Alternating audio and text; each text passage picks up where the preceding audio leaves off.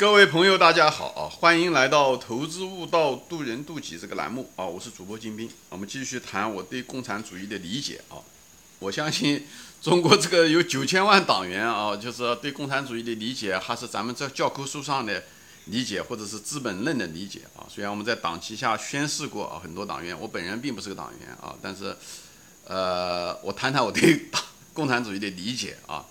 呃，以后前面呢就是东拉西扯，讲了很多东西啊，讲人的本性啊，其中一个很大的是动物性，动物就喜欢吃喝交配，喜欢自由，因为自由给他们带来快乐啊，而那个自由的反面呢，限制呢，给他们带来的不愉快。所以虽然是同样的劳动，那自由式的劳动呢，给人带来快乐，动物就会做。比方说我们喜欢踢足球啊，对不对？那么。但是那种给我们有限制的啊，或者有目的性的那种劳动，就会给我们带来呢限制，就我们就不会快乐。比方说，说我得哦被迫去除外面去除草啊，对不对？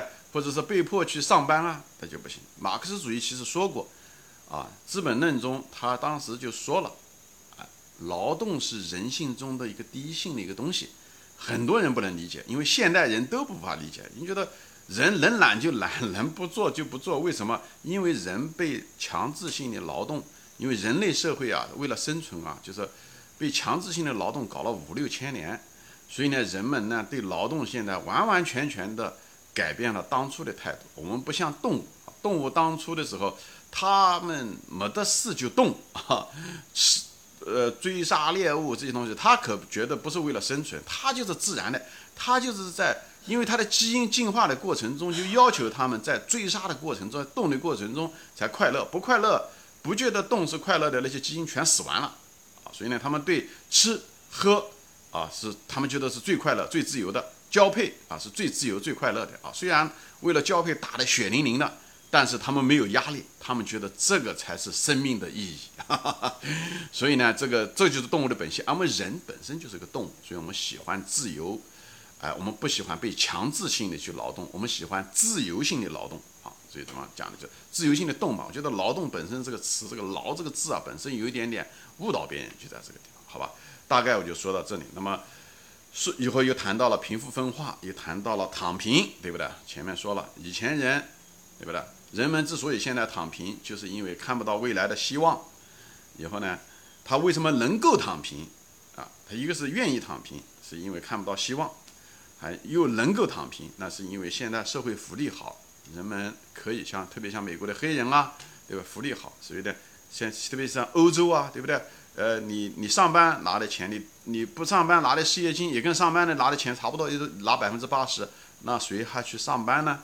因为人们已经受够了这个苦，早九晚五，对不对？受够了限制，从小的时候就得要到上学，五岁的时候学龄你就得上学，起早贪黑的去上学。以后下课就被限制在课堂里面，所以我们的自由是被限制住的。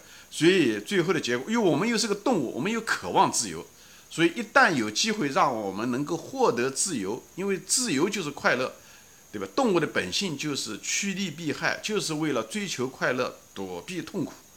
啊，自由就是一种实现快乐的一种形式。所以你压制住了那个自由，无论是那就不行，对不对？虽然动物性中喜欢动。但是如果是强制的让他动，让他就不快乐，那他就不会，那就剥夺了他的自由。所以这时候我们现代人就是不喜欢劳动，就是这个原因，并不是劳动本身有什么问题，而是劳动的属性是自由性的、自主的劳动呢，动呢。像我们现在种花种草的，对不对？很多人退了休了，对不对？他喜欢种花种草，养花养鸟，那也是天天动啊，对不对？为什么这样的？因为我这个我们这是我们与生俱来的，我们与生俱来就是个动物，我们喜欢这么做。啊，家里面待在家里面的时候无聊，是无聊也是一种，就是也反反映着动，好吧，就是这样的。你就看人类的历史啊，其实我前面提到过，人类的文明历史就是离开动物性，但同时呢进入了文明，我们得到了好处的同时，我们也失去了动物的自由。动物的自由，比方说说从农业社会，对不对？农业社会我们整天劳动，对不对？其实也无法满足一些最基本的需求。啊，都是其实都是面临着生死，经常青黄不接就会饿死人。所以我们会，哎，本来是可以啊一觉睡到自然醒的，那现在可能就，呃，但是呢，可能还可以种田的时候，可能只要除了农忙季节，你不能睡到自然醒啊，收获季节啊，插秧的时候，可能一般情况下，在这个期间都是基本上可以睡觉睡到自然醒，所以我们还是有一定的自由程度的。虽然那时候的社会的更原始，对不对？但是呢，呃，包括放牧都是一样的，哎，对吧？有有时间就放放牧，坐到那，对不对？呃，看看蓝天云卷云舒，对不对？看看这草原，看着牛羊，哎，就是还是很自由，大量的很多的自由的时间，没有人强制你，哎，这样的也很舒服，对不对？但是到了工业时代的时候，人类的文明往前进了啊，你能看得到，我们也在更进一步的失去自由。你早九晚五，早上工人九点钟就得起来啊，对不对？上班啊，啊，这个东西，而且。但是在这个过，这只是一个阶段啊，这只是一个阶段，所以我们的基本需求呢开始满足了。那那工业文明的时候，我们基本上不饿着肚子了，不像以前的时候，农民还饿着肚子。以后呢，哎，我们的粮食这方面需求，我们衣服也穿得饱了，但是我们失去的自由呢，其实也是更多了。特别是在工业文明的早期的时候，工作的时间更长，有的时候除了睡觉就是工作啊。那时候十六个小时，那时候也没有什么劳动法，就十六个工作。啊，两边都看不到白天啊！一大早太阳还没起来，你就得去上班。等你从工厂里面出来的时候，太阳早就落山了。所以，我们实际上是失去了很多的自由。虽然我们的生活水平可能提高了啊，就是，呃，就是吃的这些东西啊都没有问题啊，衣服也能穿得饱了，不像以前原始人呐，对不对？他们虽然自由一些，但是呢，他却却吃不饱，他生命可能而且疾病啊等等这些东西。但是后来呢，到后工业时代呢，哎。这时候呢，时候呢，我们又似乎看上去呢，又得到了某一种自由，在时间上。比方说，现在再也不是十六个小时上班啊，十二小时上班。一百年前还是这样的，我们现在可能就八个小时上班啊，对不对？周末的时候，有的时候休息的不仅仅是一天啊，可以休息两天呐，等等。这看上去又重新获得了某一种自由，但是同时呢，我们又在失去着自由。但是这种失去的自由呢，是一种隐性的，是什么意思啊？就是。你是自愿的，你想要更大的房子，那个车你本来是不需要坐这个车的。你平时以前的时候人是走路的啊，也够了。现在这时候人需要车，以后呢车还不够呢，可能还需要名牌车，因为别人都有啊，广告天天做这个名牌，给你高品质的这种消费，对不对？给你一种呃，给给你的感觉，你的社会地位好像跟人家就是不一样，等等这些东西，就通过广告的这种效应啊，这些东西来刺激你。以后呢，你就想拥有那个东西，其实那种需求是被激发出来的。其实你真的，你没那个车，你照样可以活得很好，你照样可以吃得饱、穿得暖。那为什么会这样的？就是一种攀比啊！以后呢，让你感到，哎，你你你要过高尚生活，你可跟你的同学比怎么样怎么样？所以呢，你这种欲望被激发出来，对不对？那么有了这种欲望，你想买了这个车，你要得有这个钱呢？那这钱怎么获得呢？那么只有去上班，哦。又或者刻苦学习上名牌学校，以后上班的时候早九晚五还不够，可能是九九六，以后给你带来很多的生活压力，出来混都得还。你想得到这些东西，其实都是资本家、公司通过广告、通过各种各样的传媒的手段，把你的本来不需要的那个所谓的需求、心理需求激发出来了，让你做个更高尚的人、高高等的人、更社会，最后你反而变成了个奴隶。明白吗？你反而变成了奴隶，你只是那个奴隶呢？以前过去的奴隶呢，他还不用管着自己的吃，不用管自己，呃呃住在哪里，他住在奴隶主家里面，对不对？你呢，只是一个奴隶呢，你只是晚上六点钟，你还得自己找房子去租，啊，白天的时候呢，睡一晚觉就看看电视，上上网，以后你还得再来，你其实也是一种奴隶，你得挤地铁啊，你反而你那个奴隶的地位可能还不如别人。但是表面上看上去呢，你又是似乎是自由的，对不对？你可以选择哪家公司啊，你可以选择职业，但是从微观上看上去你是自由的，你可以，对不对？但是实际上你是不自由的，这是你被选择的，不是谁强制了你让你不自由，它跟以前的奴隶主还不一样，它跟一个把一个笼子把一个鸡拴在里面不一样，是你自己愿意待在那个笼子里面，因为你觉得没有那个笼子。你就养不活自己，所以你只有倒在那个笼子里面，那笼子里面有食，那个食是靠你的劳动以后他塞一点食给你，你就吃，你不敢离开那个笼子，对不对？那就是这就是为什么人一旦失业了以后惊慌失措，觉得天都会塌下来。实际上就像一个鸟一样的，一个鸟待在笼子时间长了，就像你在公司里面上班一样，待了时间长，它把那个鸟笼打开，你都不敢出去，因为你已经丧失了这个，因为你已经对你来讲自由是，你虽然拥有了自由，他却拥有了更多的恐惧，哎，这时候你就最后结果是什么呢？你就是放弃了你的自由。获得了某一样东西，而那个东西你不一定是真正需要的，更大的房子、更好的车、更高的工资，但是你却用你的生命，你牺牲了你的生命，你每天早九晚五、九九六，把你生命中大多数时间都去消费掉了，去获得了一样东西，你可能大多数情况下你真不需要的。你生活中多少是真正拿来吃呢？对不对？没有多少拿来穿衣服呢？你更多的是。买名牌的东西，那个并不是穿衣服，对不对？你衣服很可能一件真正能够把衣服能穿饱的衣服，跟那名牌比，可能只是它的十分之一甚至百分之一的价格，还是因为你那些所谓的被激发出来的消费啊，说白了就是以前的时候你失去自由是奴隶主强制你的，现在你失去自由是资本家贿赂你的。你表面上看上去获得了自由，其实你就是一个奴隶。他们只是通过产品和广告的形式剥夺了你的自由，剥夺了你的自由，好吧？这就是工业时代或者资本主义时代啊，有前工业。到后面的时候就是一种社会主义时代。社会主义时代就是工作时间越来越少，特别像北欧，他们时间越来越短了，对不对？嗯，现在在讨论一个星期可能上三天、上四天班啊，三天休息。在这种情况下，有可能到最后的时候变成一个后社会主义。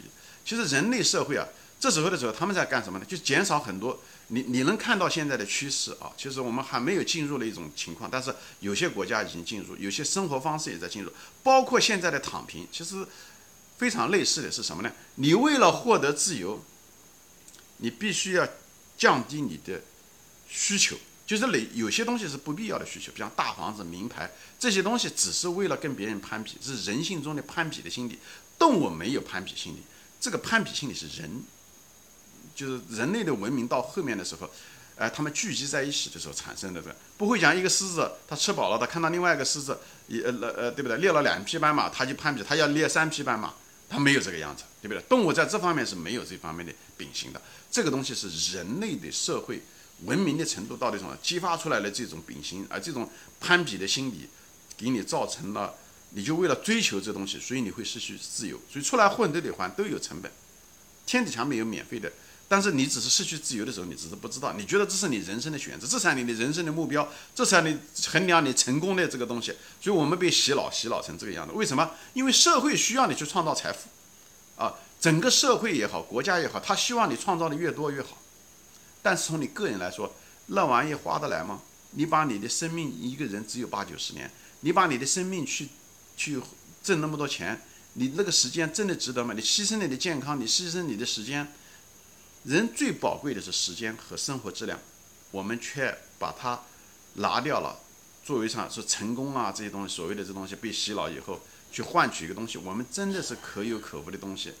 我所以我们就说嘛，我们实际上是拿一块玉换了一块石头回来，而不知道我们却把，所以我们没有把自己的玉当做玉，拿把那块石头当做玉把它换了回来，啊！但是人类的社会渐渐的明白这个，就是开始的初级阶段的时候，就是你要牺牲你的自由，获得基本需求，比方说吃饱啊、喝饱啊，对不对？农业社会那这是需要的，那基本需求一旦基本需求满足的时候。人们需要的是另外一种攀比的需求，更多的名牌、品牌等等这些东西。以后你一辈子都为他劳作，大多数人都在为着这个劳作。这时候的时候，人类，所以人类的文明它一个反复的过程。最后人们发现，其实我根本不需要这么多。所以我这期节目也在谈这些东西，不要过于攀比，不要把你生命最宝贵的时间去挣，对吧？就像挣钱一样的，挣钱你挣的给给你，比方说一千万，其实最重要的钱就是前面的几叠。啊，那个东西你基本的需求，你的生活，你的各个方面，其实后面的时候，哎，更大的房子，更名牌的车，其实没有那么重要。但是你如果把生命都拿去那个的话，太可惜了，非常愚蠢的一种行为。你仔细想的话，但是很多人都被无形的，因为攀比跟同学攀比也好，更多更好，哎，这些东西给社会确实创造了很多财富，但是个人实际上你牺牲的是你的生命，你就八九十年，你到这世界上来就八九十年，你如果把它把你能量使错了地方，其实挺可惜的，包括你的健康在内啊。但是现在我们进入了这个人类社会，进入了这个某一种拐点啊，就是进入这种心理状态，我们突然之间发现，我们很多要的东西没有那么重要。这时候，你看到你你能看到很多东西开始出现，人们很多人不再，有些人至少开始，西方至少开始，其实中国人也这要求的是一种简约主义。简约主义就是说生活简单一点，不要那么复杂，对吧？包括中国现在有些有钱人也明白这个道理，不是大鱼大肉，不是说呃山珍海味就好啊，吃东西要健康啊，素菜健康，哎，不要参加那么多太多的无意义的活动。哎，把更多的时间留给自己，参加一些有益的活动等等，对物质的需求不再那么高了。其实人类像个婴儿一样，他也在不断的在长大，在他有他年轻的时候的冲动，他有嗯嗯嗯那个少年时候的叛逆，他有他婴儿时候的无知，他有他中年时候的公益，他功利，对不对？他也有他老年的时候知天命不惑这些东西。人类的整体，他也有这个反复的一个这样的一个过程。好，反复的这样的过程，所以躺平其实表面上看上去是一个非常消极的，年轻人不创造财富。你从国家的角度来讲，就是不应该躺平。但是躺平可能是在前进中的某一个曲折，这时候人们才发现，真的追求那么多不必要的需求，可能是某一种浪费，对生命的一种浪费，让人有更多的反思。你去追求什么？所以社。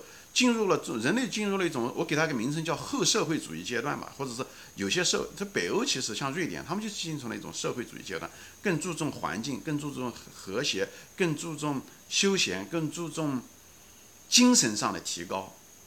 这些东西就是文明，这些东西就是更注重精神文明的提高，因为我们物质文明大多数都满足了，我们再也不饿肚子了。我们该生产的东西很多都生产出来了，有些东西真的没有那么需要，品种又那么多，我们不需要拥有世界上所有的东西，啊，我们所以那种攀比的心理啊，其实很多攀比心理在那种文化层次越低啊，特别是中国像农村啊，攀比特别特别厉害，以后，呃。这种这是一种文化现象，就包括非洲的那些黑人，其实他们攀比现象非常非常严重，追求品牌，反而到了一种程度的时候，人们的认知啊，对生命的理解啊，有更多的时间来理解的时候，他们反而不大攀比。当然，也不排除一部分富人，他们仍然攀比，但是富人中攀比的人其实没有那么多，只是被媒体过分宣传。